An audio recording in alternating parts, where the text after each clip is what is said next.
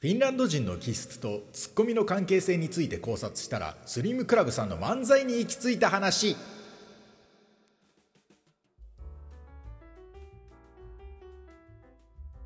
Radiotalk、Apple Podcast、Spotify でお聞きの皆さんも日本の笑いを北欧へという思いのもとフィンランドで芸人として活動しています源高木です。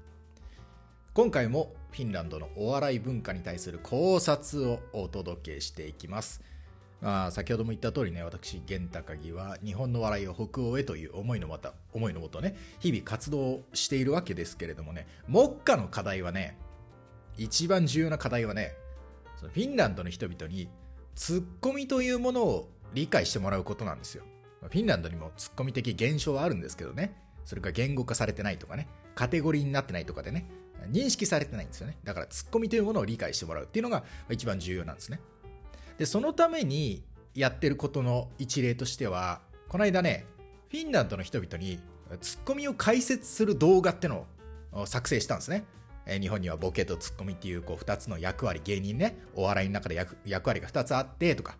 で、ボケはこういうことやって、ツッコミはこういうことやって、で、ツッコミの中にもいろいろあってとか、で、フィンランドにもツッコミもあるしとか、フィンランドのツッコミを見てみましょう。一例でわちが見つけた例を見てみましょう。日本のツッコミはこんなのがありますよとかっていろいろ紹介するっていうツッコミ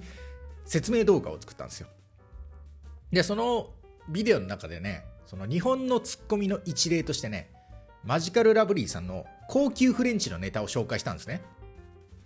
高級フレンチのネタっていうのはね、野田クリスタルさんが、えー、高級フレンチ行くことになったっつって。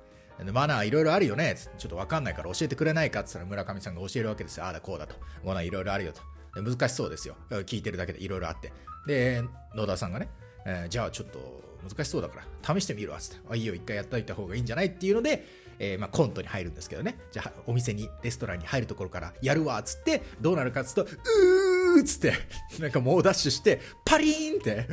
そのフレンチレストランの窓ガラス、窓ガラス割って入っていって、シェフ、シェフってシェフ探して、えー、最終的にはシェフの心臓をもぎ取るっていう、まあそう、全然、全然めちゃくちゃ、さっき言ってたことを全然守らないでめちゃくちゃっていうネタがあるんですね。それに対して村上さんがずっと始まった瞬間から違うよ違うよって言うんですよ。違うよと。で、これを、こういう例がありますよってフィンランドの人たちに紹介したんですね。で、なんでこれを紹介したかっていうと、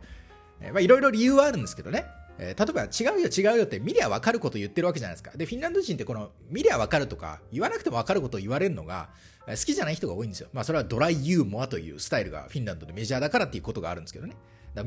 見たら分かること言われるの好きじゃないんですけど、でもこのネタというのは、その見たら分かること言ってるけどもっと面白いっていう例だと思うんで紹介したんですね。で、実際にこれでもう爆笑しちゃったっつって涙出るほど笑ったよっていう人もいたんですよ。そういうのを紹介しました。ツッコミを紹介する動画を作りました。で、この動画に対してね、フィンランド人からね、興味深いコメントが来たんですよね。どういうコメントだったかというと、そのマジカルラブリーさんのフレンチのネタを、これがもしフィンランドバージョンだったらこうなるかもねっていうのを書いた人がいたんですよ。フィンランド人がいた。フレンチのネタ、フィンランド人バージョンね。それがどういうものかっていうと、えー、まあボケがその、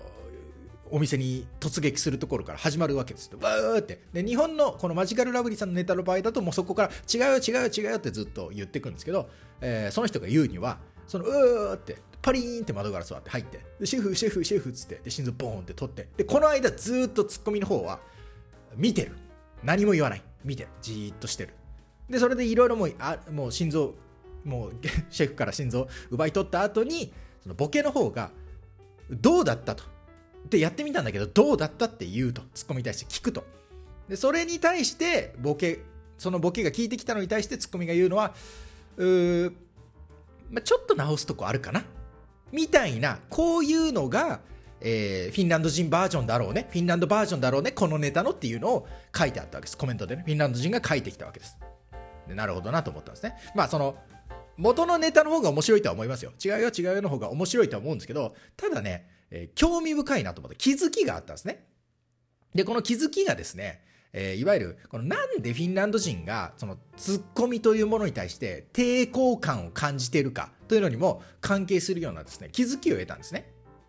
そもそもですね、このフィンランド人というのは、いわゆる典型的なフィンランド人男というものは、この喜怒哀楽、何に対してもリアクションが薄いんですよ。喜びであろうが怒りであろうが。だから、その、もしね、目の前で、なんかめっちゃ変なことがあっても、なんか、うわーとか、なんだこれとか言わないんですよ。ああ、みたいな。まあ、これ、全員がそうじゃないですけど、いわゆるステレオタイプな、平均的に言うと、何に対してもリアクションが薄いっていうのは、これフィンランド人の、まあ、典型的なんですね。だから、フィンランド人ってそういう性格なんですよ、人々として。リアクション薄い。喜怒哀楽何に対してもね。っていう、そういう人々にとって、いわゆる、その日本の関西的なツッコミっていうのは、シンプルに激しすぎるわけですよ。何してんねんみたいな。おかしいやろみたいな。何言うてんねんみたいな。そう、そういうのって、その、フィンランド人からしたら、その、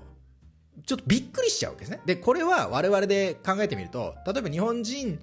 に対して、なんかラテン系の人が突然現れて、うえーサンバでも踊ろうぜみたいな。一緒にサンバでも踊ろうぜなぜなら今日って晴れてるじゃんみたいな。その、来られたら、さすがにそれはちょっと、おちょっとテンション違うなって思うじゃないですか。だからまあ、日本人とフィンランド人はね、まあ、そこまでテンションの差はないですけど、まあでもちょっとフィンランド人の方がより一層、まあ落ち着いてるっすかね。うん、静かでシャイ。日本人もシャイで静かですけど、まあちょっと近いは近いけど、まあフィンランド人の方がさらにっていう感じで。でそんな我々日本人、もうちょっとフィンランド人よりはテンション高いかなみたいな日本人でも、やっぱりラテン系の人がゴリゴリできたら、おえいサンバでも踊ろうぜみたいな。は、初対面だけどみたいな。来られたら、ちょっとやっぱりびっくりしちゃうじゃないですか。テンションとしてね。テンションとして。で、その、まあ、日本の漫才についてもちょっとそれと関連して改めて考えてみたんですけど、その漫才の拠点はやっぱり基本的に関西、大阪なわけですよね。で、関西の人々っていうのはやっぱ喜怒哀楽の感情が比較的他の地域より激しいじゃないですか。だからやっぱりツッコミっていうものが、えー、関西でこう発展したというかね、生まれて全国に普及していったっていうのはあると思うんですね。で、まあ関西以外はやっぱりツッコミって文化がそれほどないエリアもいろいろあったと思うんですよ。でもやっぱ関西のその漫才とか見てどんどん広がっていった。だけど、それでもなお、ツッコミというものが根付ききってない地域ってのもありますよね。えー、例えば、うんまあ、そういう人々、例えば沖縄とか東北とかそういうエリアの人々が、ツッコミ関西風の、おい、なんでだよみたいな、何言ってんだよみたいな、わーみたいなのは、ちょっとやろうとすると、なんか無理が生じますよね。だからこそ、ちょっとここで思い出したいのが、スリムクラブさんの漫才ですよ。スリムクラブさん、沖縄出身ですよね。で、やっぱ沖縄に、ナンクルナイさんの土地において、おいおいおいみたいな、おかしいやろみたいなのは、あんま似合わないじゃないですか。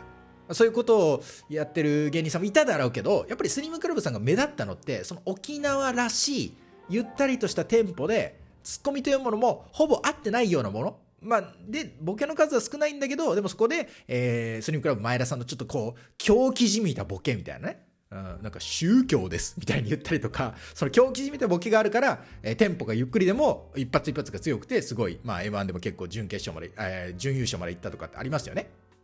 だからつまりですね、えー、漫才というものがあって、ツッコミというものがあった時、関西の人たちは関西の人たちは、おいおいおいって言うから、そのノリでツッコミをやればいいわけですよ。でも、えー、沖縄ですら、やっぱり沖縄の人が関西っぽいツッコミをやるとちょっと違和感ありますね。だから沖縄らしくやったら、それが跳ねたっていうことですよ。つまりですね、いろいろ思うことがあるんですけど、まず第一に、このスリムクラブさんの漫才って、この北欧の人々に、フィンランドの人々にハマるのではっていう仮説が生まれたんですよ。だってほぼ突っ込みませんから。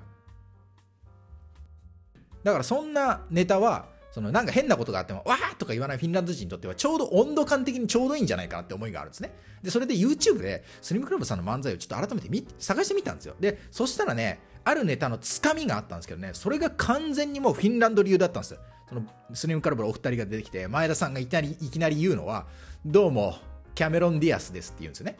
で全然違うじゃないですか。全然違うから客席はわーって笑うんですね。で、これ普通の関西の芸人だったら何言うてんねんとか、全然違うやろとかって言うと思うんですけど、その内間さんはやっぱ沖縄の人間ですから、ツッコミのカルチャーなんてない人ですから、それでわーって客席が笑った後に、どうも、キャメロン・ディアスです。客席わーって笑った後に、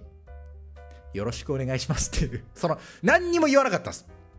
それに対して何も言わなかった。で、この何にも言わないっていうのがフィンランドのクイバ風森、ドライユーモアと全く一緒なんですよ。フィンランドもボケに対して説明しないですよ。見てる人が分かればいいからね。キャメロン・ディアスじゃねえじゃん。あんな大男が。色黒の大男がどこがキャメロン・ディアスだよってお客さんが思ってればいいんで。ってことはですよ。その完全なるドライユーモアだったわけです。で、このドライユーモアのスタイルを、フィンランド人の人にとっても馴染みやすいですから、この馴染み馴染みやすいスタイルで漫才というものがやられてたら、あ、なんかこのスタイルだったら、フィンランドの人たちが漫才というものをやってもなんか成立するんじゃないのって感じが伝わると思うんですね。だからね、漫才とかもね、伝えたいんですよ。日本の笑い北欧へですから、漫才、こう、スタンダップとコントですけど、大体スタンダップはね、こう、一人でステージに立って喋るってやつなんで、やっぱ二人で会話ってのがあんまないんですよね。でこの二人で会話するネタってのも広まったら欲しいじゃないですか。それをね、伝えるにはね、このスリムクラブさん的なね、スタイルを経由すればね、こうフィンランドにもね、漫才というものが浸透するかもしれないなと思ったんですよね。だからツッコミに対してどうのこうの言ってるんじゃないんですよ。フィンランド人の多くはね。まあ、もちろんその説明すんなよって部分もあるけど、その説明を一歩超えたツッコミっていうのもいろいろあるから、それも伝えることができるんだけど、要は基本的にはテンションに違和感を覚えてるわけですよ。な、なんだこの激しい人たちはみたいなことです。だから、ツッコミってものが全部激しいんでしょ？我々の温度感には合わないよみたいな。っていう風な感じになっちゃってるという部分があると思うんですね。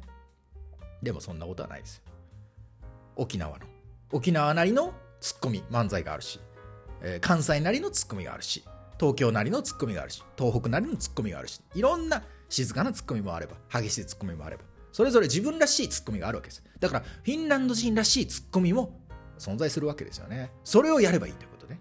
だから今度ねちょっとフィンランドの人たちにねスリムクラブさんの漫才をねちょっと紹介する動画とかをね作りたいなと思ってますよ。で、なんでこのスリムクラブさんの漫才かこうフィンランドの皆さんに、えー、ハマると思ったかっていうのも喋ったりとかね、えー、そういうことをね、今後もやっていこうと思います。すべてはね、日本の笑いを北欧へという思いのもと進んでおります。今後もね、え活動していきます。何かあったら、また発見があったらご報告していきますので、今後もお楽しみにしていってください。ということで、また次回のトークテーマでお会いしましょう。それではさよなら。バイバーイ。